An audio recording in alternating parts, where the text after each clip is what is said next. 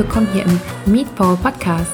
Deinem Podcast, der dir Inspiration und neue Sichtweisen für unkonventionelle Wege in deiner Medizinerkarriere aufzeigt. Ich bin Caroline und ich begrüße dich ganz, ganz herzlich zu einer neuen Power Talk Folge. Vielleicht hast du dich schon gewundert, warum diese Folge um eine Woche verspätet rauskommt. Das liegt ganz einfach daran, dass ich mich dazu entschieden habe, neue Folgen nur noch alle zwei Wochen zu veröffentlichen. Wenn du die letzte Folge dir angehört hast, dann weißt du das schon, weil ich habe es da schon erzählt. Und wenn du mir auf Social Media folgst, dann hast du vielleicht auch den Post dazu schon mitbekommen. Ich will dazu jetzt auch gar nicht nochmal so viel erzählen, nur kurz so viel. Warum ich mich dazu entschieden habe, ist ganz einfach, dass ich dass auch mein Tag leider etwas zu wenig Stunden dafür hat, für das alles, was ich gerne machen möchte. Und von daher musste ich etwas neu priorisieren. Und da die Produktion neuer Folgen dann doch etwas zeitintensiv ist, habe ich mich dazu entschieden, diese eben etwas zu kürzen im Sinne von dem Veröffentlichungsrhythmus. Das jetzt noch dazu. Falls du irgendwie noch Fragen hast, dann melde dich sehr gerne bei mir oder schau auch gerne nochmal bei Instagram oder Facebook vorbei, falls dich da irgendwie noch was näher interessiert. Und beziehungsweise kannst du auch so da immer gerne vorbeischauen, denn ich informiere dich auch darüber, wenn neue Folgen draußen sind. So, und das jetzt genug dazu. Kommen wir zur heutigen Folge. In der heutigen Folge bleiben wir zwar in der Klinik, wir wechseln allerdings die Kleidung sozusagen. Man könnte sagen, wir gehen vom Arztkittel zum Businessanzug. Denn mein heutiger Gast hat sich nach seiner Facharztweiterbildung, die er in der Orthopädie und Unfallchirurgie gemacht hat, dazu entschieden, seine weitere Karriere im Medizincontrolling fortzusetzen. Dr. Nikolaus von Derks ist aktuell der Leiter des Medizincontrollings an der Uniklinik in Leipzig und im Gespräch erzählt er uns, wieso er sich gerade dafür entschieden hat und vor allen Dingen auch, warum er sich gegen seine ärztliche Tätigkeit entschieden hat. Wir sprechen aber auch darüber, was alles zu seiner aktuellen Tätigkeit dazugehört und natürlich auch, was alles zum Medizincontrolling dazugehört. Ich denke, es ist wieder ein sehr, sehr abwechslungsreiches und vor allen Dingen auch interessantes Gespräch geworden, da wir über einen Bereich in der Medizin gesprochen haben, der jedenfalls aus meiner Sicht heraus oftmals schon im Studium etwas stiefmütterlich behandelt wird und ganz oft auch so gar keine Begeisterungsschreie unter den Studenten oder den Ärzten hervorruft. Wie gesagt, das ist das, was ich so mitgekriegt habe. Von daher lade ich dich ein, dich vielleicht einmal in dieser Form dem Thema zu nähern. Vielleicht eröffnen sich auch dadurch für dich wieder neue Wege oder ein neuer Bereich. Und damit wünsche ich dir jetzt ganz viel Spaß beim Interview. Herzlich willkommen hier im MedPower Podcast, Dr. Nikolaus von Derks. Ich freue mich sehr, dass Sie mit dabei sind. Herzlich willkommen. Herzlich willkommen. Ähm, Herr Dr. von Derg, Sie sind eigentlich Facharzt für Orthopädie und Unfallchirurgie. Mittlerweile sind Sie Geschäftsführer und ärztlicher Leiter des MVZ der Uniklinik in Leipzig und seit 2016 auch noch Leiter des Medizincontrollings. Außerdem haben Sie auch noch ein Buch rausgebracht. 2018 ja. habe ich gefunden, operatives ja. und strategisches Medizincontrolling. Ich hoffe, wir sprechen über das jetzt alles. Zuvor meine Frage, wie war das damals? Hatten Sie das geplant? Beziehungsweise ist es ja auch so, dass als Orthopäde und Unfallchirurg ist es ja eher ein spannendes, abwechslungsreiches, nicht vorhersehbares Alltagsleben. Und so ein Medizincontrolling stelle ich mir im Gegensatz dazu so ein bisschen langweilig vielleicht erstmal vor. war das so gewollt bei Ihnen? Nee, das war ähm, in der Tat gar nie so gewollt. Also es ist wirklich so, dass ich ganz klassische Karriere gemacht hatte. Ich habe den alten Facharzt für Chirurgie gemacht, damit ging's los und habe mich dann aber weiterentwickelt über den speziellen Unfallchirurgen und die Sportmedizin und es war eigentlich immer, alle Zeichen standen darauf, auch ärztlich bis ans Ende meiner Tage zu arbeiten. Ich hatte aber immer so als nebenbei Leidenschaft und Hobby so ökonomische Betrachtungsweisen und die sind, seit es die DRGs gibt und die gibt es seit dem Jahr, wo ich angefangen hatte, Medizin und ärztlich zu arbeiten, seit 2004, ähm, hört man es ja und das kann ich auch bestätigen, ist das ökonomische Bewusstsein rückt mehr und mehr ins Bewusstsein der klinisch tätigen Ärzte. Ich glaube, da sind viele Niedergelassene in mancher Orten schon wesentlich weiter, wenn es um ihre eigene Praxis geht, wirtschaftlich zu denken. Und vor dem Hintergrund ähm, und auch meinem ersten Arbeitgeber, nämlich einem privaten Träger bei Helios, ähm, bin ich da sozusagen schon, habe ich das mit der Muttermilch aufsaugen dürfen, ökonomisch zu denken, auch im Krankenhaus als Arzt. Und als ich dann 2008 hier an die Uni kam, wurde also das, was ich dort nebenbei mitgelernt hatte, was Abrechnungsregeln und Vergütungen im, der Krankenkassen anging, ist es hier sehr dankend angenommen worden. Und so ging es los, dass ich auch meine ersten Publikationen zu äh, ökonomischen Fragestellungen in der Unfallchirurgie, in der ich hier dann tätig war, ähm, verfassen durfte. Und irgendwann kam es dann dahin, dass die Leitung des Medizincontrollings vakant war. Das habe ich aber selber in der Klinik gar nicht mitbekommen und auch nach wie vor bis dahin nicht geplant gehabt. Und ich bin vom damaligen medizinischen Vorstand dann angefragt worden, ob ich mir vorstellen könnte, das denn zu machen. Und das bedurfte einer gewissen Bedenkzeit und da hat mir ja auch meine Frau beratend zur Seite gestanden. Und als ich dann die Option noch mit in Aussicht gestellt bekommen habe, zu sagen, ich kann das jetzt machen und darf aber innerhalb von einem Zeitraum X jederzeit auch wieder zurück in die Klinik auf meine alte Stelle, hatte ich dann zugeschlagen und gesagt, die Option, die nimmst du jetzt wahr. Auch wenn das bedeutet hat, dass ich direkt ärztlich in der Klinik hier nicht tätig sein konnte, weil zweigeteilt das Medizincontrolling zu leiten und in der Klinik tätig zu sein, das funktioniert nicht aufgrund des Arbeitsvolumens, was wir hier haben jeden Tag. Also es wurde sozusagen von Anfang an generell ausgeschlossen, dass Sie eine halbe Stelle sozusagen Medizincontrolling haben und noch nebenbei als Arzt weiterhin tätig sind. Genau. Also wir sind ja hier für die Abrechnung aller stationären Fälle des Uniklinikums verantwortlich. Das sind knapp 60.000 Fälle. Wir haben jetzt in diesem Jahr ein Volumen von deutlich über 400 Millionen Euro, die hier mit, wo hier die Abrechnung letztlich vorbereitet und freigegeben wird. Und daran beteiligt sind mittlerweile über 40 Mitarbeiter. Und das ist eine dermaßen Workload und Verantwortung, dass dazu eben nebenbei Dienste machen oder im OP-Schien oder sowas einfach Überschneidungen mit sich bringen würde, die nicht zu leisten wären. Mhm. Also das war für mich aber von Anfang an nachvollziehbar und ja, letztlich ist meine Rücktrittsfrist verstrichen und das war mir aber auch bewusst und ich mache den Beruf jetzt hier sehr gerne. Wie lange war diese Frist? Zwei Jahre. Doch so lange? Ja, also ich hätte innerhalb von zwei Jahren jederzeit zurück in die Klinik gehen dürfen. Das war mir auch vertraglich zugesichert und ich habe davon aber keinen Gebrauch gemacht. Okay.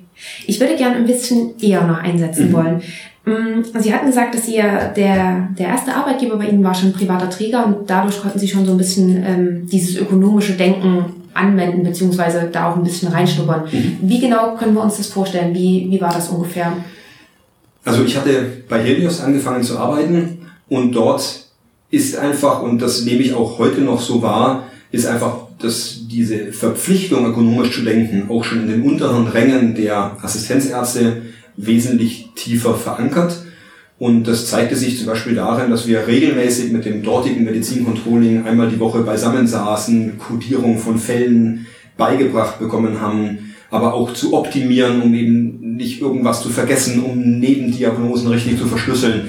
Da hat man sehr Wert drauf gelegt, dass wir das auch als junge Assistenzärzte schon wirklich von der Pike auf ganz sauber lernen. Und das nehme ich wahr, als ich dann hierher gewechselt bin, dass das an einem öffentlichen Haus bei Weitem nicht in dem Ausmaß ähm, gelebt wurde, wie ich das davor gesehen hatte. Mhm. War das aber auch so, dass Sie gerade bei Helios dann nochmal die, die Absicherung im Hinterkopf auch hatten, okay, wenn ich jetzt hier einen Fehler mache oder es vielleicht nicht ganz optimal codiere, dass dann nochmal jemand drüber schaut oder war auch der Druck, sage ich mal, dahinter, das so optimal wie möglich zu, zu codieren? Nein, also von Druck kann ich gar nicht reden und das ist ja etwas, was gerne kolportiert wird, dass private Träger ein Overcoding betreiben. Also das war mir in meiner Zeit überhaupt nicht so gegenwärtig.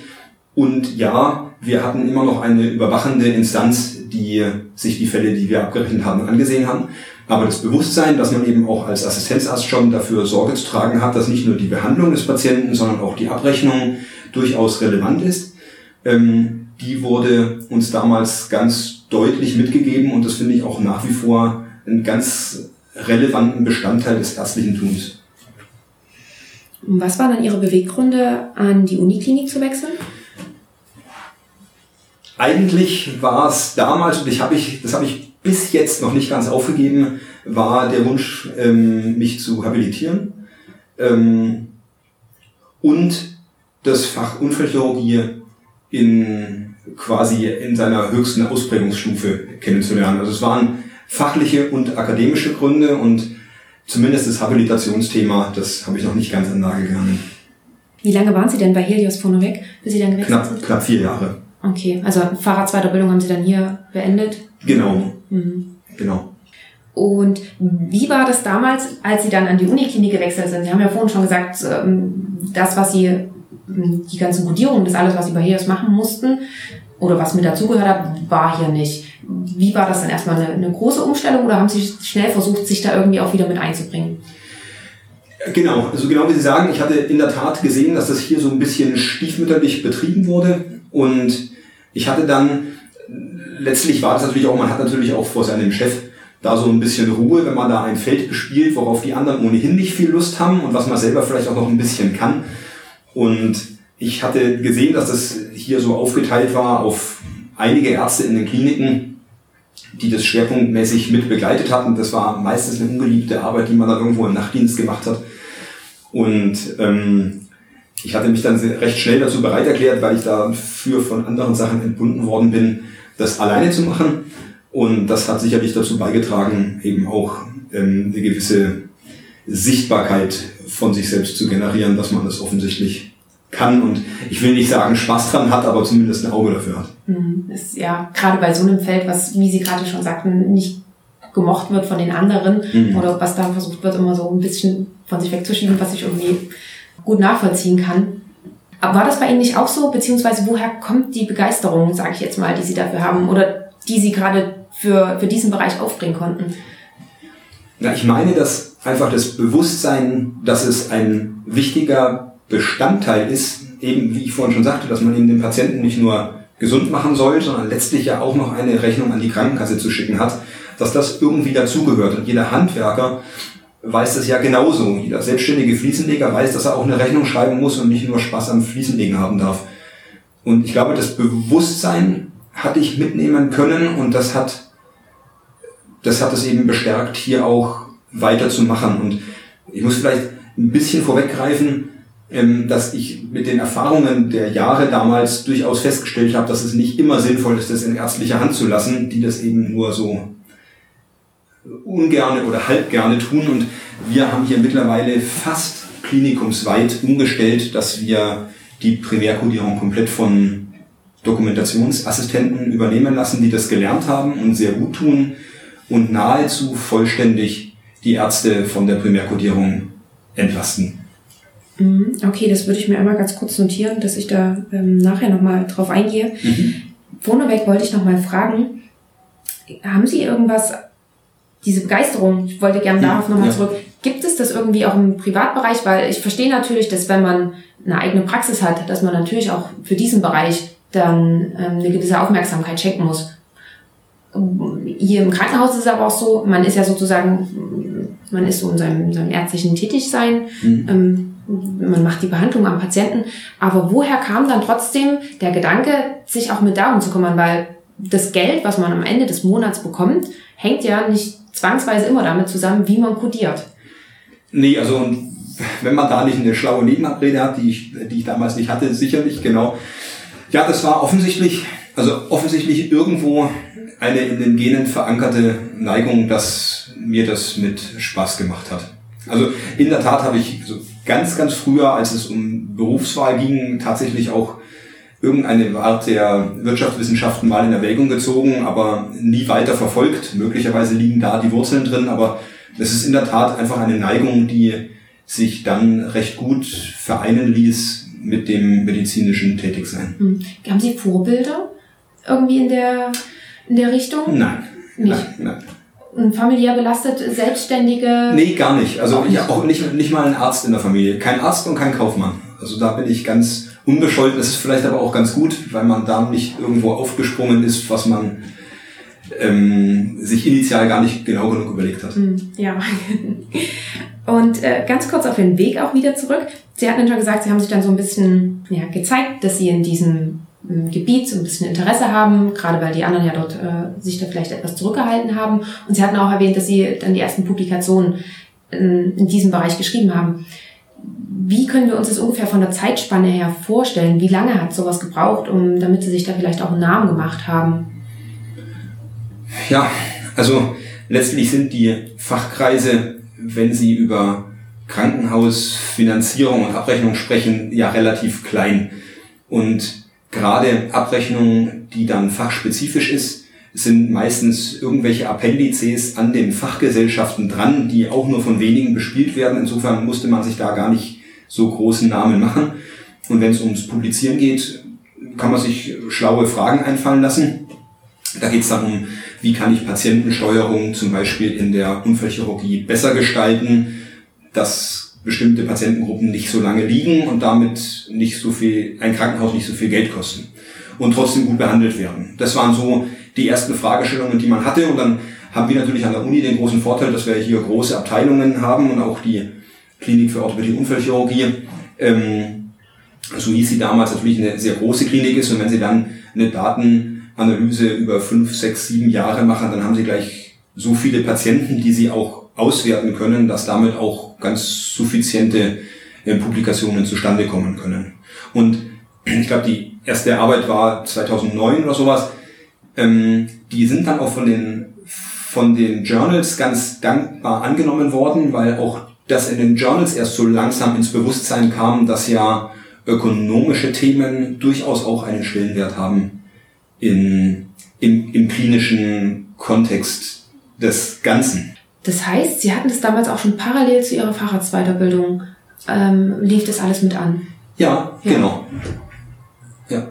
Und ähm, wie kann ich mir das dann trotzdem noch vorstellen? Haben Sie dann auch wie einen eigenen internen Bereich auch nochmal in der Klinik für Orthopädie und Unfallchirurgie bekommen, dass Sie dann dort sozusagen der Ansprechpartner waren? Oder wie, wie, wie war das dann gehandhabt? Ja, also nachdem mein damaliger Chef dann gesehen und auch für gut befunden hat, dass ich das tue, hatten wir in der Tat, also zumindest versucht, es ist in so einem unfallchirurgischen Dienstplan immer schwierig abzubilden zu wesen, dass ich irgendwie alle alle 10, 14 Tage mal einen Tag frei hatte, wo ich dann tatsächlich nur Fallabschlüsse tun konnte. Letztlich habe ich mehr Zeit gebraucht dafür und habe das natürlich irgendwie so begleitend über die ganze Zeit immer mitgemacht.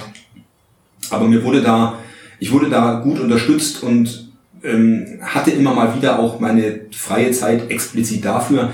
Einen eigenen Bereich hatte ich dafür nicht. Das war aber auch nicht notwendig. Mhm. Also ich konnte das, ich konnte das suffizient nebenbei machen, weil ich bestimmte andere Aufgaben, insbesondere äh, Forschungsthemen, die viele meiner Kollegen begleitet haben, eben dann selbst nicht vorgenommen habe, sondern mein wissenschaftliches, meinen wissenschaftlichen Input aus den Zahlen hatte, die wir da selbst generiert hatten. Das heißt, Sie waren damals so eine Schnittstelle zwischen dem Medizincontrolling und der Klinik für Orthopädie und Unfallchirurgie. Funktionell ja, aber ich war zu 100% in der Unfallchirurgie, hatte zu, zu 100% Dienste gemacht und also das war, ich hatte da nicht irgendwie einen Stellenanteil irgendwo in der Verwaltung. Mhm. Aber ich stelle mir das jetzt gerade so vor, dass Sie sozusagen gegengecheckt haben, was äh, kodiert wurde und es ist dann erst danach ins Medizincontrolling geht? Ja, ich habe die Kodierung da selber gemacht. Also die Primärkodierung selber gemacht für alle Fälle, die wir entlassen hatten. Und das wurde dann auch nicht nochmal geprüft, also es wurde allenfalls schichtprobenweise vom Medizincontrolling geprüft und wurde dann abgerechnet. Allerdings muss man sagen, Medizincontrolling macht ja wesentlich mehr. Also alles, was vom MDK dann irgendwann mal zurückkommt als Gutachten und die juristische Bewertung raus, damit hatte ich nichts zu tun. Mhm. Da hatte ich zwar einen unregelmäßigen Jour fix alle vier, sechs Wochen mit dem Medizincontrolling, aber das habe ich selber nicht bearbeitet.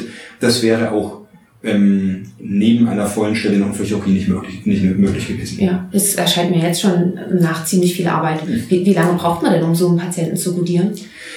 Ja, das ist eine gute Frage. Also wenn Sie einen jungen Patienten mit einem Schädel-Hirntrauma kodieren, dann dauert das weniger als eine Minute. Und wenn Sie einen Intensivpatienten nach Polytrauma kodieren, dann kann das auch deutlich länger dauern, weil Sie müssen ja letztlich jede jeden Code, den Sie anwenden, müssen Sie sehen, gab es da einen Aufwand oder irgendetwas, was nachweisen, sich nachweisen lässt, dass das auch wirklich vorgelegen hat. Und zwar kann man da durch Übungen sehr viel Zeit sich sparen, aber man muss schon genau hingucken. Und ich würde mal sagen, also zwischen unter einer Minute und einer Stunde kann das pro Fall dauern. Aber wir kamen, also wir hatten damals in der Zeit, als ich das begleitet hatte, vielleicht 20 Entlassungen am Tag und damit war das an sich eigentlich doch ganz gut zu lösen. der, das Geheimnis war, glaube ich, dass man es konsequent und kontinuierlich machen musste und nicht einmal pro Woche. Und dann ging das auch immer ganz gut. Mhm. Ja, na klar. Wenn Sie das nur einmal die Woche machen, dann dauert sich ja einiges, ja, genau. einiges an. Mhm. Jetzt habe ich gelesen, gerade in Vorbereitung zu diesem Gespräch, dass die Ausbildung für das Medizincontrolling in Deutschland nicht einheitlich geregelt ist. Man kann mhm. sowohl Seminare machen, es gibt aber wohl auch Masterstudiengänge. Wie war das damals bei Ihnen? Haben Sie sich Seminare gesucht oder war das gerade am Anfang, gerade durch die Tätigkeit bei Helios, auch so ein Learning by Doing? Hm. Also es war, ich würde wirklich sagen, zu gut 90 Prozent Learning by Doing. Und ähm, ganz viel, ja, ganz viel lesen, ganz viel sich vertraut machen mit den Gesetzesgrundlagen.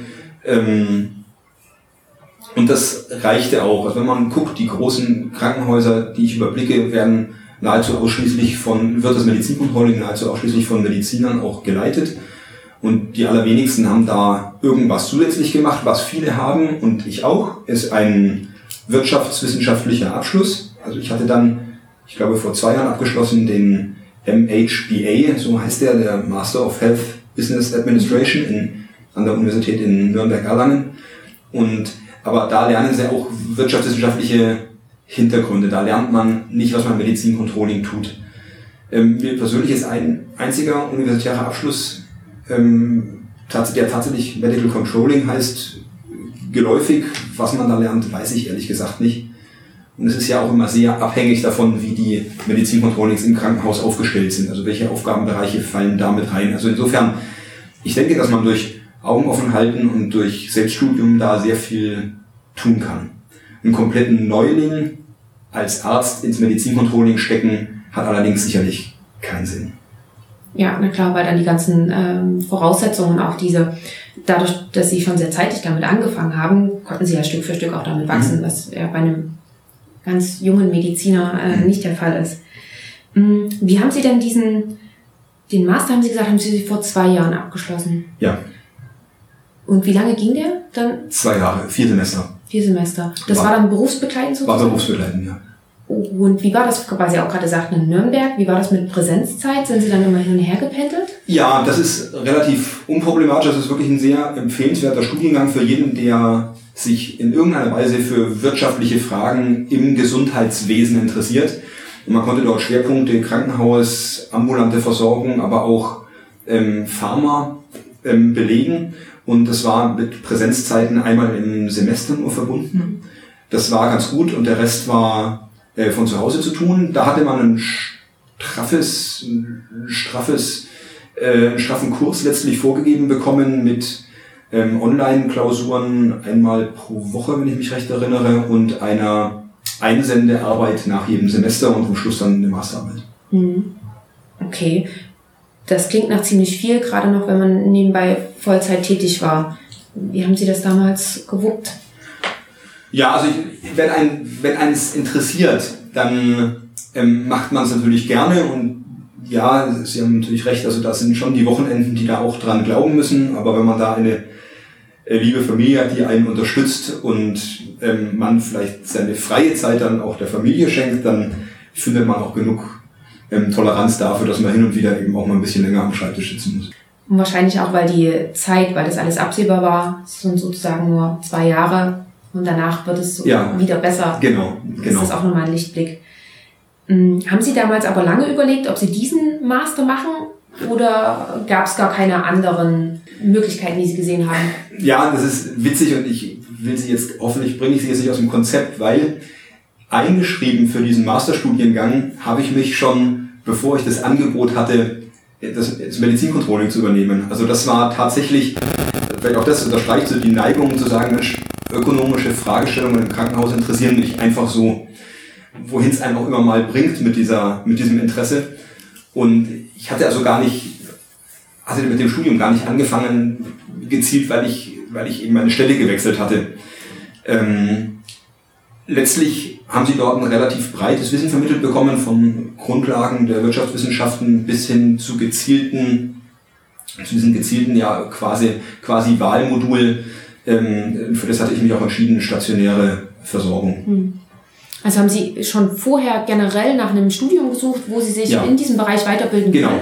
Und es war dann Zufall sozusagen, dass Sie auch noch die, die Leitung Medizincontrolling angeboten Ganz haben. genau, genau. Also das Studium war eine Empfehlung von einem ähm, Freund von mir, der mittlerweile Chef in Stuttgart ist und ähm, somit bin ich auf dieses Studium gekommen, aber es war letztlich schon von mir, um mein Wissen auch in den, in den wirtschaft, wirtschaftlichen Fragestellungen so ein bisschen mit Fleisch zu untersetzen, äh, die Entscheidung, mich dahingehend mit einem Studium weiterzubilden. Primär aber nur für Sie oder hatten Sie damals auch schon als Ziel im Kopf, wirklich mal irgendwie in die Richtung zu Nee, gehen? nee, das hatte ich nicht. Aber ähm, was man sagen muss, ist, das sehen Sie, wenn Sie heute mal so durch die Chefärzte-Riegen gucken, dass es zunehmend verbreitet ist, dass Einrichtungsleiter oder, oder leitende Ärzte in Krankenhäusern einen MBA oder Vergleichbares tragen. Ähm, das war gar nicht der Grund für mich, um so einen Titel mitzuhaben, aber offensichtlich ist es eben doch durchaus wünschenswert und auch sinnvoll, wirtschaftlich nicht ganz unbeleckt zu sein, wenn man eine verantwortungsvolle Position bekleidet. Hatten Sie das aber für sich ähm, auch überlegt, äh, da irgendwie weiter in die Führungsposition zu gehen? Oberarzt, leitender Oberarzt? Ja, ja, aber das, das wäre, das war nicht ausgeschlossen und ich denke, dass irgendwann über kurz oder lang würde einen der Weg in eine Leitungsrolle spülen, wenn man sich nicht ganz gruselig dumm anstellt. Und wieso haben Sie sich dann damals aber gegen so eine leitende Position und für das Medizincontrolling entschieden? Ja, ja, das ist eine gute Frage. Aber letztlich hatte ich ja die Leitung Medizincontrolling konkret angeboten bekommen und die leitende Stellung in der Klinik war perspektivisch sicherlich drin, aber war eben nicht so greifbar. Und ich hatte die Rücktrittsoption, sodass ich gesagt habe, das ist es, da würde ich mich ärgern, wenn ich es nicht zumindest versuchen würde. Und deswegen habe ich es gemacht und habe gesehen, dass mir das viel Spaß macht. Es ist immer noch ein bisschen Wehmut dabei, dass man natürlich auch mit den Kollegen, mit denen man noch gut Kontakt hat in der Klinik, wenn die einem von ihrem Alltag erzählen. Andersrum ist es ganz schön, dass man nachts keine Dienste hat und am Wochenende auch meistens zu Hause ist.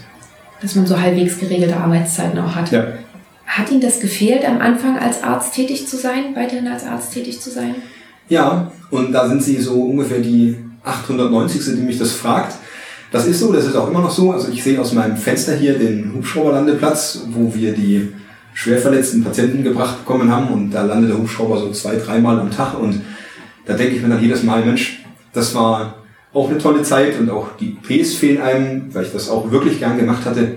Aber gut, es geht nur eins und ich bin aber immer noch ähm, mit Herzblut als Notarzt tätig und das mache ich auch jetzt noch. Das geht allerdings nur am Wochenende in der Tat, aber das mache ich noch gerne alle drei, vier Wochen mal und ähm, habe da so ein bisschen Ausgleich und ärztliches Tun noch. Genau, das wäre nämlich meine nächste Frage gewesen, weil ich das auch noch gelesen hatte, dass Sie äh, als Notarzt tätig waren, wie Sie das jetzt vereinbaren und dann, okay, so versuchen Sie aller drei bis vier Wochen dann einmal noch. Genau, Ja. genau. Okay, dann haben Sie ja noch ein bisschen dieses ärztliche Tätigsein, je Genau. nachdem, wie, Genau.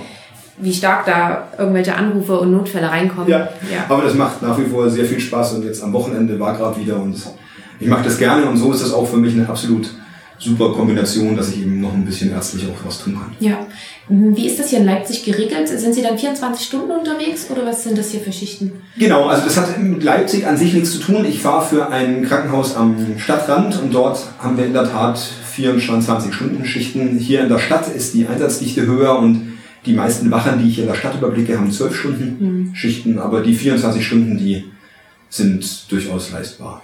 Und jetzt möchte ich gerne nochmal zurück, weil Sie vorhin auch sagten, dass Sie es gar nicht so sehen, dass das Codieren alleine nur in ärztlicher Hand ist, sondern dass gerade, dass Sie das auch hier so implementiert haben, dass es eher von den Dokumentationsassistenten gemacht wird.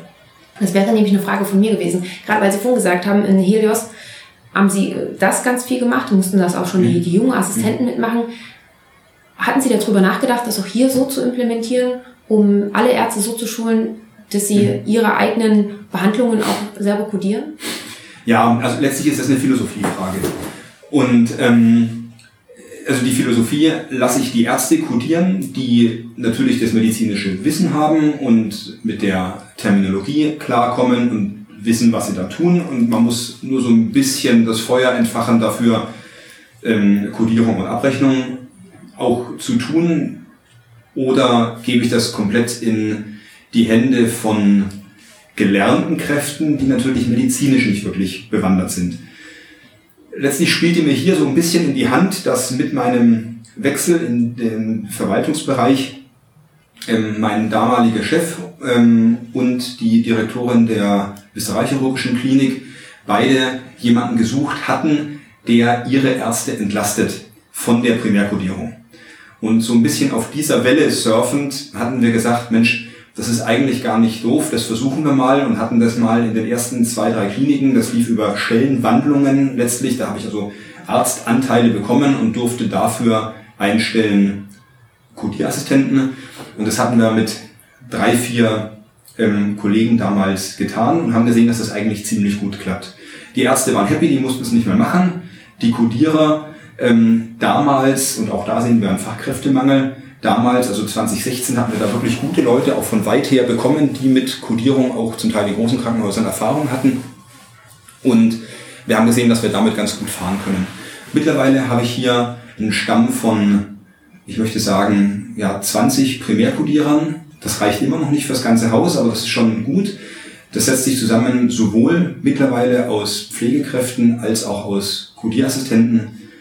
Und ähm, Letztlich müssen sie bei jedem die Wissenslücken füllen. Fehlt Terminologie, fehlt medizinisches Grundverständnis oder fehlt Codier-Grundverständnis. Aber ich denke, unser Weg ist ein sehr guter und sehr richtiger für unseren Standort hier, das den Ärzten abzunehmen. Das Problem ist, insbesondere an der Uni haben wir einen unglaublich hohen Turnover, gerade von jungen Assistenten.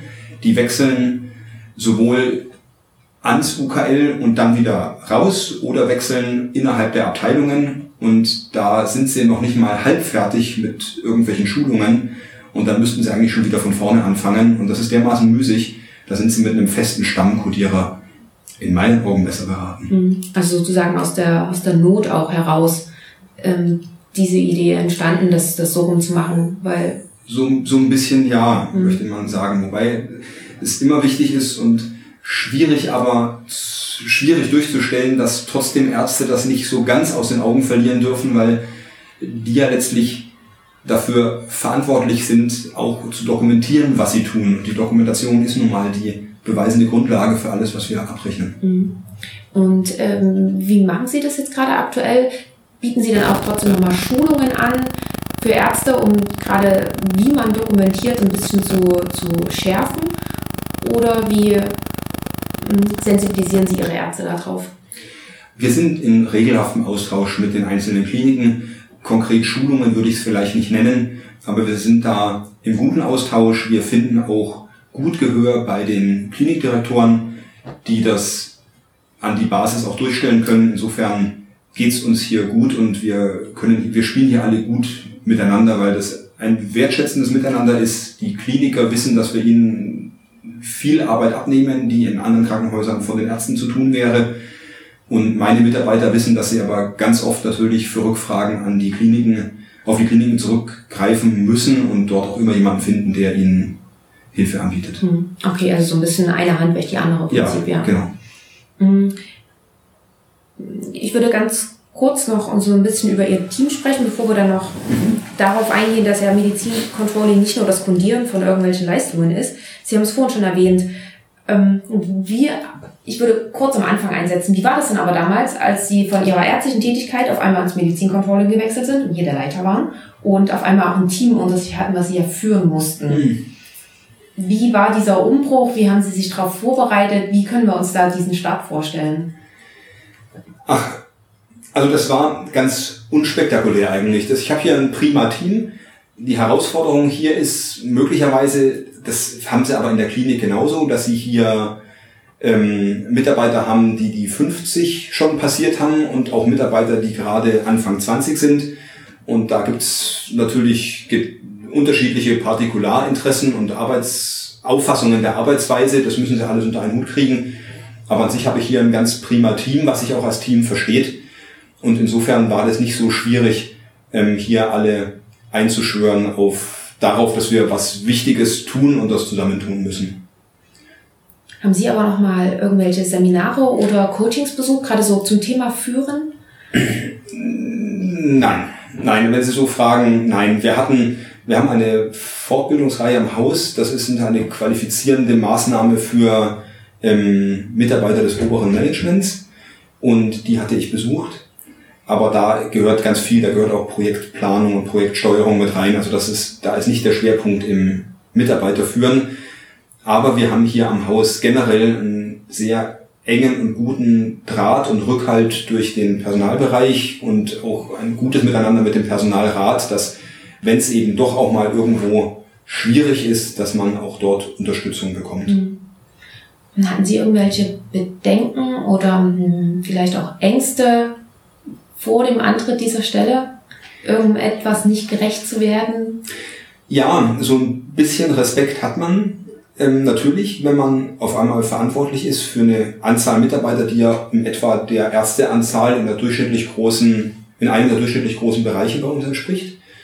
Ähm, man weiß nicht, wie ist denn die stellvertretende Leitung, die das kommissarisch vor mir hier eine Zeit lang gemacht hat, wie begegnet die einem? Hat die das ganze Team hinter sich vereint? Und da hatte ich in der Tat Respekt davor, aber das hat sich alles als sehr, sehr positiv entpuppt und wir sind mittlerweile stark angewachsen und das ist immer noch so, dass wir wirklich gut als Team funktionieren. Gab es auch da eine Übergangsphase, dass Sie sozusagen eine gewisse Zeit haben, um einer eingearbeitet zu werden? Nee, die gab es nicht. Mein Vorgänger ist in der Tat schon weg gewesen, als ich angefangen hatte. Aber ich habe eine sehr gute Stellvertreterin, die, wie ich ja schon sagte, das Interim quasi kommissarisch geleitet hat. Und damit ging das nahtlos. Mhm. Also damit ging diese, auch diese Übergangsphase mit mir dann nahtlos an sich eigentlich voran. Mhm. Okay. Und äh, wir hatten es ja vorhin schon mal angesprochen, Medizincontrolling ist so viel mehr als nur das Codieren von, von Leistungen. Wie können wir uns denn so einen typischen Arbeitsalltag bei Ihnen vorstellen? also jetzt, ohne, ohne mich jetzt rausreden zu wollen, ist mein Arbeitsalltag sicherlich ein anderer als der meiner Mitarbeiter, die ja in der Tat mit, dem, mit der Fallkodierung und der Fallabrechnung beschäftigt sind. Ähm, wenn Sie mich jetzt persönlich fragen, ähm, lasse ich mich jeden Morgen aufs Neue von der Unmenge, dieser schieren Unmenge an E-Mails erschlagen, die seit 19 Uhr am Vorabend bis frühmorgens um 8 hier eingegangen sind. Also man möchte gar nicht glauben, wie viele Leute einem auch noch in dieser Zeit dazwischen schreiben.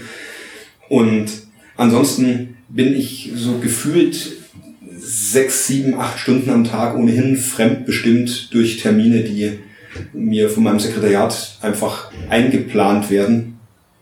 Ähm, ansonsten ist mein Tag wirklich sehr vielseitig, weil ich mit der Codierung und den Fallabschlüssen sehr wenig zu tun habe, und sondern sehr viel in strategische Fragen des UKL eingebunden bin. Ähm, meine Mitarbeiter aber, die sind in der Tat Kliniken zugewiesen und müssen jeden Morgen dann gucken, was, welche Patienten sind am Vortag entlassen worden und gucken sich dann die Fälle akribisch von vorne bis hinten durch, lesen die Epikrisen und ähm, übernehmen die Primärkodierung, kümmern sich aber dann natürlich auch um alles, was irgendwie die Krankenkassen uns oder der medizinische Dienst zurückschickt. Ähm, müssen sich Gedanken machen, ob wir darüber uns streiten mit den Kassen, ob wir klagen müssen oder nicht. Und dann ist wieder ein Punkt, wo ich auch hin und wieder dazu komme, ein Bereich, den aber meine Stellvertreterin hauptsächlich betreut, nämlich das ganze Klagegeschäft. Und das ist ein relativ großer Bestandteil. Also dissente ähm, Ansichten zu Rechnungen seitens UKL versus Krankenkasse. Da bleibt uns nur die Möglichkeit der sozialrechtlichen Klage. Und da haben wir den großen Vorteil und das große Glück, dass wir ein schlagkräftiges Justizariat am Haus haben und nichts nach außen an Kanzleien geben müssen, sondern das wirklich im Haus alles besprechen können und die abschließende Entscheidung, ob klagen oder nicht, die treffen dann auch wieder wir als Leitung der Stabsstelle. Ähm, und ja, letztlich begleiten wir also die Fälle in der Tat nach der Entlassung von der ersten Rechnungsstellung bis hin zum ja möglicherweise zweit- oder sogar drittinstanzlichen Klagevorgehen. Hm. Okay, also das äh, Codieren zählt, äh, um einfach nochmal ganz kurz mit auf, ja. was das ganze Medizincontrolling eigentlich ausmacht. Das ist äh, nicht nur das Codieren, ist auch das Nachverfolgen und gegebenenfalls auch mhm. Einklagen oder wie auch mhm. immer. Dann sind sie im, im oberen Management mit drin. Alles, was die Klinik an sich betrifft. Das, das Uniklinikum an sich. Genau. Was da eine Entscheidung getroffen werden muss, da sitzen Sie auch noch mit drin und haben ein Mitspracherecht? Ja, das, das klingt jetzt so unglaublich hochtrabend. Also ähm, da wir so, ich sag's immer so ein bisschen, ich sag's immer so ein bisschen übertrieben, da wir so die Herren der Zahlen sind und letztlich alles, was in irgendeiner Weise Patientensteuerung angeht oder wie haben sich Patientenzahlen entwickelt und welche, wie haben sich Diagnosespektren entwickelt, das überblicken wir ja relativ gut, weil das ja unser Tagwerk ist und wir da auch gute Tools dafür haben, sind wir natürlich in allem, was strategische Ausrichtung angeht und in der befinden wir uns eigentlich fortwährend, jetzt gerade in der strategischen Ausrichtung mit dem Ziel 2025, 2030. Ähm, wenn dann Fragen aufkommen, wo werden wir in fünf oder zehn Jahren sein, und das sind ja ganz wichtige Fragen, da sind wir, und da ist jetzt insbesondere meine Person integral mit eingebunden, da bin ich sehr dankbar drum. Das ist nicht in jedem, bei weitem nicht in jedem Krankenhaus so. Aber das wertet natürlich auch meine persönliche Position jetzt hier sehr auf und es macht mir auch sehr viel Spaß, da steuernd und beratend mit mitzuwirken. Mhm. Können Sie uns da einen kurzen Einblick geben, ähm, wie Sie sowas planen und an was man da alles denkt, um zum Beispiel zu sagen, wo stehen wir 2025? Ja, das ist wirklich schwierig. Also das, das mache ich ja bei Weitem um Gottes Willen nicht alleine. Ähm, da helfen uns zum einen Betriebsplaner, also das sind Dienstleistungsgesellschaften außerhalb des UKL, die sich spezialisiert haben auf Krankenhausplanung. Da ist unser Baubereich, der natürlich mitplanen muss, weil wenn wir merken, dass wir 2030 irgendwie 10.000 Patienten mehr als jetzt stationär zu versorgen haben, dürfen wir nicht erst 2030 anfangen, ein neues Gebäude zu bauen. Das müssen wir eigentlich jetzt schon planen. Just an dieser Stelle sind wir auch gerade. Und dann müssen wir uns aber überlegen, wer geht in das Gebäude dann rein und welche Geräte brauchen wir da? Und brauchen wir dort eine Strahlenmedizin oder brauchen wir dort eine HNO oder welche Betten machen wir da rein? Oder gibt es 2030 überhaupt keine Betten mehr und alles nur noch Ambulanzen? Und das versuchen wir natürlich so ein bisschen auf Grundlage der Daten, die wir haben, ähm, versuchen, das vorauszuahnen, was wir dann brauchen. Und da hilft natürlich zum einen, dass ähm, wir die Entwicklung über die letzten Jahre gut überschauen können. Da müssen wir aber auch bewerten, wie ist, die, wie ist die rechtliche Lage, welche Patienten dürfen möglicherweise in absehbarer Zeit gar nicht mehr stationär bei uns liegen. Ähm, da muss relativ viel mit zusammenspielen und da sind wir als Medizincontrolling nur ein Bauteil, da braucht man noch einige andere dazu. Aber wie gesagt, also ich bin froh, dass wir da Mitspracherecht haben. Ich glaube, das ist sehr sinnvoll. Und ähm, wie gesagt, das macht eben auch sehr viel Spaß. Und da hat man so einen, da hat man so eine steuernde Komponente, die hat man in der Patientenversorgung natürlich auch und die ist für den einzelnen Patienten auch wahnsinnig wichtig und entscheidend. Und das ist hier auf einer anderen Ebene, aber irgendwie eben auch spannend. Mhm. Ja, das wollte ich gerade sagen. Ähm, gerade dieses ähm, Vorausplanen und dann wirklich mhm. alles auch mit, mit einbeziehen. Das ist äh, ja, gar nicht, spannend, ja. Gar nicht, gar nicht so, ja, ja, das, das ist wirklich spannend. Mhm. Gar nicht so langweilig wie erst gedacht. Ja. Ganz kurz noch zu Ihrer Tätigkeit hier. Sie sind aber sozusagen trotzdem ganz normal. Ist das eine 40-Stunden-Arbeitswoche bei Ihnen? Sie haben geregelte Arbeitszeiten von 8 bis 17 Uhr ungefähr. Oder wie, wie ist das auch geregelt als Leitung? Also ich habe einen außertariflichen Vertrag mhm. und ähm, über meinen Vertrag darf ich nicht sprechen, aber über die Arbeitszeit darf ich vielleicht doch sprechen. Da ist es nämlich ganz kurz gehalten, da steht drin, die Wochenarbeitszeit beträgt mindestens 40 Stunden. Okay. Und aus. Gut. Und Mehr wollte ich auch gar nicht wissen. Insofern ist das relativ simpel und mit den 40 Stunden kommt man nicht hin. Und das ist aber auch in Ordnung so und dafür sind die Aufgaben zu spannend und machen Spaß und dann geht man eben erst, wenn man fertig ist. Und dann noch eine Frage dazu, dass Sie auch noch der Geschäftsführer beziehungsweise auch noch die ärztliche Leitung des MVZ im, hier in der Uniklinik sind. Wie kriegen Sie das denn da noch miteinander vereinbart? Hm, also dafür zur Terminologie, ärztlicher Leiter bin ich nicht. Das ist aber so eine, das ist so eine rechtliche Stellung. Das ist, wir haben ja mittlerweile mehrere MVZs, wir haben mittlerweile 28 Kassensitze in sechs MVZs mhm. momentan. Das wird sich ein bisschen konsolidieren. Und jedes MVZ muss einen ärztlichen Leiter haben. Also den, die Aufgabe habe ich in der Tat nicht. Ich bin einer von zwei Geschäftsführern okay. unserer beiden GmbH, unserer beiden MVZ GmbHs. Ähm, und das macht, das ist gar nicht so sinnbefreit, dass der Medizincontrolling-Leiter das tut, weil sie im Medizincontrolling, wir hatten das vorhin ja viel auch strategisch über Patientensteuerung sprechen. Also wie kann man Patienten am wenigsten Streit befangen durch ein Krankenhaus führen, damit die gut behandelt werden, damit die sich gut aufgehoben fühlen und wir aber auch noch das Geld von der Krankenkasse bekommen, was uns zusteht. Und wir haben zunehmend das Problem, dass wir ähm, uns mit den Kostenträgern um diese sogenannte Fehlbelegung streiten, also Patienten, die die Krankenkasse eigentlich ambulant oder wie auch immer behandelt sieht, die wir aber stationär behandeln.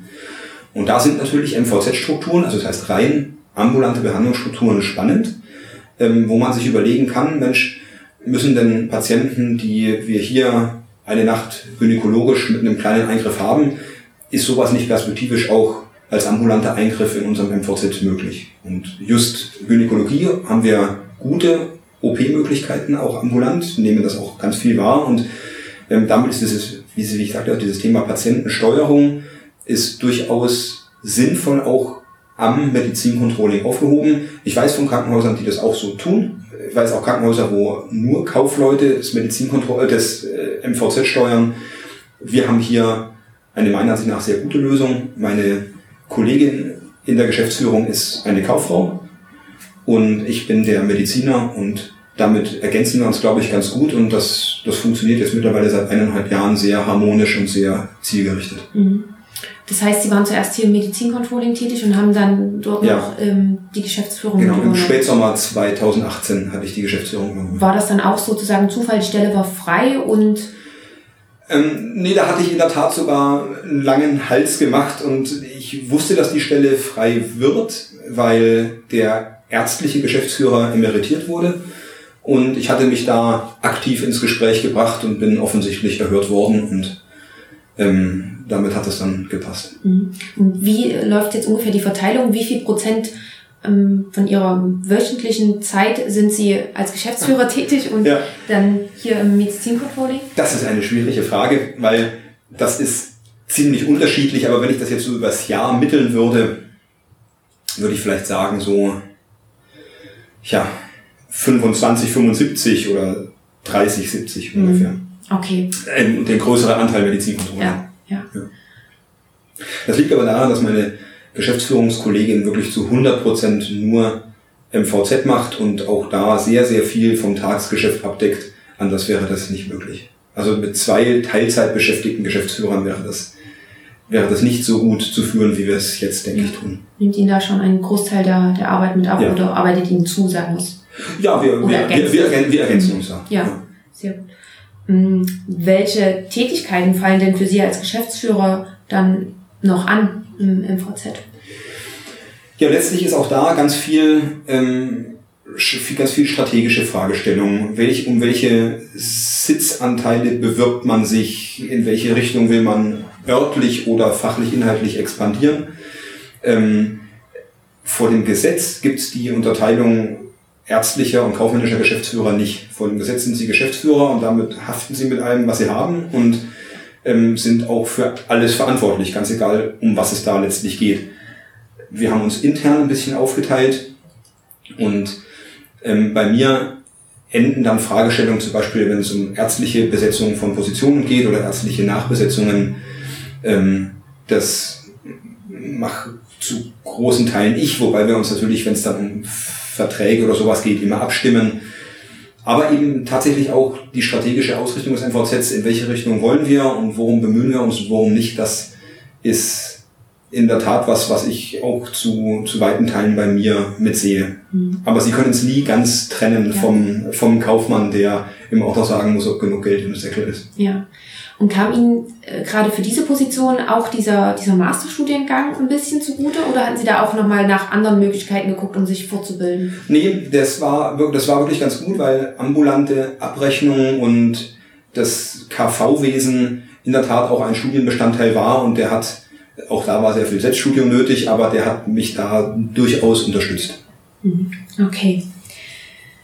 Gab es, ähm, das habe ich vorhin vergessen zu fragen, gab es noch andere Fortbildungen, die Sie noch nebenbei gemacht haben? Weil Sie auch gesagt haben, Sie hatten sich sehr viel selber auch angelesen und Learning by Doing und dann dieser Master. Aber ich meine, das ist ja auch schon ziemlich viel. Ja, ja also das, wir, wir sprechen ja hier über, über ein System, was in einem steten Wandel ist. Und äh, gerade die aktuelle Gesetzgebung der letzten ein, zwei Jahre, was Personalregelungen angeht, was jetzt ganz aktuell das MDK-Reformgesetz, das sind Sachen, die sie ja in keinem Studium und in keiner Weiterbildung lernen. Und natürlich sind sie dann immer mal auf Kongressen oder zu Symposien, wo sie auch mal was aufschnappen. Und das hat natürlich großen Weiterbildungscharakter, auch wenn man dort selber als Referent ist, schnappt man von den anderen immer was auf, was man vielleicht doch noch nicht so genau wusste.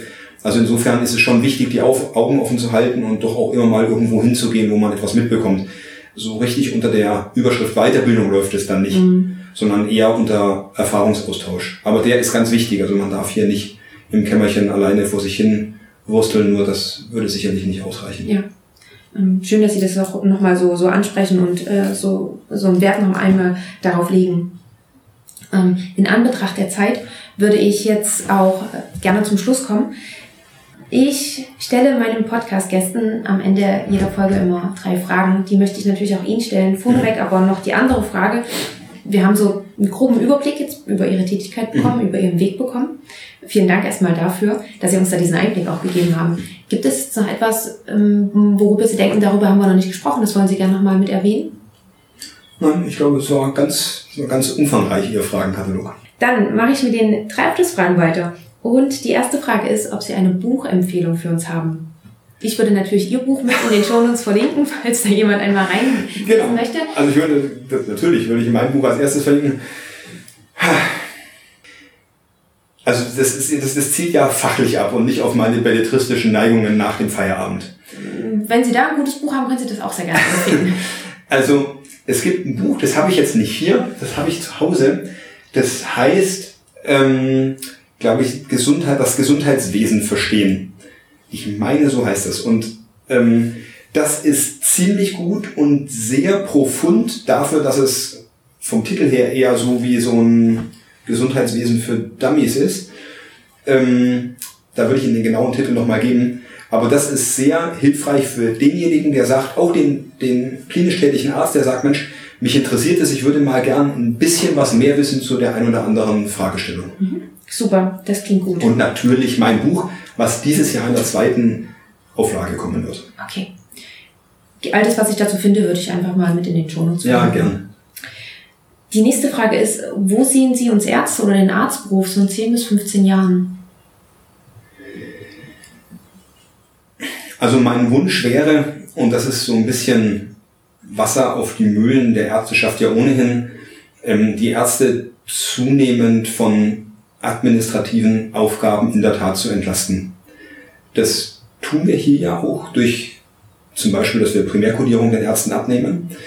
Ähm, soll aber nicht heißen, dass Ärzte nicht verpflichtet, vor dem Recht auch verpflichtet sind, natürlich sauber zu dokumentieren, was sie tun. Das ist oft das, was uns so ein bisschen in den Streitigkeiten mit Krankenkassen fehlt. Aber ich sage jetzt administrative Tätigkeiten dahin, ähm, Reha-Anträge auszufüllen und solche Sachen, da kann ich mir durchaus vorstellen, dass wir noch ein bisschen Arbeitslast von den Ärzten abnehmen können. Mhm. Möglicherweise geht es auch dahin, dass wir irgendwann die Arztbriefschreibung irgendwie technisch versiert noch ein bisschen leichter gestalten. Also, dass wir wirklich den Arzt, der ja die zunehmend bedrohte Spezies auf dem Fachkräftemarkt ist, auch dahin bekommen, wo er hingehört, nämlich an den Patienten. Okay. Und gibt es aber auch noch einen Tipp, den Sie mit Ihrer Erfahrung jetzt sozusagen Ihrem jüngeren Ich geben würden, damals zu Beginn des Studiums oder zu Beginn der Facharztweiterbildung? Herrje, das ist schwierig. Also übergeordnet, bevor ich Ihnen antworte, ich hätte mir gewünscht, dass das Thema ähm, ökonomisches Grundverständnis als Arzt Ausbildungsbestandteil ist. Und ich hätte mir meinen jüngeren Ich würde ich mitgeben, vielleicht doch schon eins früher einfach mal links und rechts zu gucken, was gibt's da. Das hätte mir dann später die ein oder andere Spätschicht erspart, in der ich mir das aneignen wollte. Aber da ist die Verpflichtung hauptsächlich, sehe ich, wie bei den Fakultäten. Wir sind hier auf dem besten Wege dahin und das begleiten auch wir wiederum hier aus unserer, aus unserem Bereich heraus, dass wir mit Vorlesungen und Seminaren eben da auch die Studentenausbildung dahingehend versuchen anzureichern, ähm, den angehenden Ärzten verständlich zu machen, dass das kein Unding ist der Verwaltung, sondern dass man eben durchaus über Ökonomie auch sprechen können muss. ähm, in der ärztlichen Ausbildung, dass da zumindest ein Grundbewusstsein dafür da ist, dass das wichtig ist. Ja, ja, finde ich sehr gut. Gerade mit solchen Sachen kann man eigentlich auch nicht früh genug anfangen. Mhm. Ja. Ja, super. Dann sind wir am, am Ende des Interviews angekommen. Mhm. Ich danke Ihnen ganz, ganz herzlich dafür, dass Sie sich die Zeit genommen haben, dass ich hier zu Ihnen kommen durfte und genau für die ganzen Einblicke, die Sie uns gegeben haben. Gerne, liebe Frau Schwarze, gerne. Das war das Gespräch mit Dr. Nikolaus von Derks. Ich hoffe sehr, dass es dir gefallen hat und vor allen Dingen auch, dass wir dir den Bereich des Medizincontrollings etwas näher bringen konnten. Falls du dich noch mehr mit dem Thema beschäftigen möchtest, so verlinke ich dir sowohl die angesprochenen und empfohlenen Bücher in den Show Notes, genauso wie das Buch von Dr. von Derks und natürlich auch den angesprochenen Masterstudiengang. Genau, das alles findest du in den Show Notes. Falls du noch Fragen oder Anregungen dazu hast, dann melde dich auch super gerne bei mir. Auch dazu habe ich dir alle nötigen Links mit in die Show Notes gepackt. Ja, und dann danke ich dir, dass du bei der heutigen Folge wieder mit dabei warst. Ähm, danke, dass du sie dir angehört hast. Und wenn sie dir gefallen hat, dann freue ich mich, wenn du sie mit deinen Kommilitonen teilst oder auch mit deinen Kollegen und Kolleginnen oder deinen Freunden. Und lass mir auch super gerne noch eine Bewertung da. Das machst du am besten dann bei iTunes. Wir hören uns dann wieder in zwei Wochen mit einer neuen Interviewfolge. Und falls du es noch nicht gemacht hast, dann abonniere gleich nach dem Podcast, denn so verpasst du dann auch ganz sicher keine neue Folge mehr. Oder wie vorhin schon angesprochen, folge mir auch auf Social Media, Facebook oder Instagram, denn auch da informiere ich immer wieder, wenn eine neue Folge draußen ist. Genau. Ja, dann wünsche ich dir noch einen schönen Tag, eine tolle Woche, bleib gesund und wir hören uns dann zur nächsten Folge wieder. Bis dahin, ciao!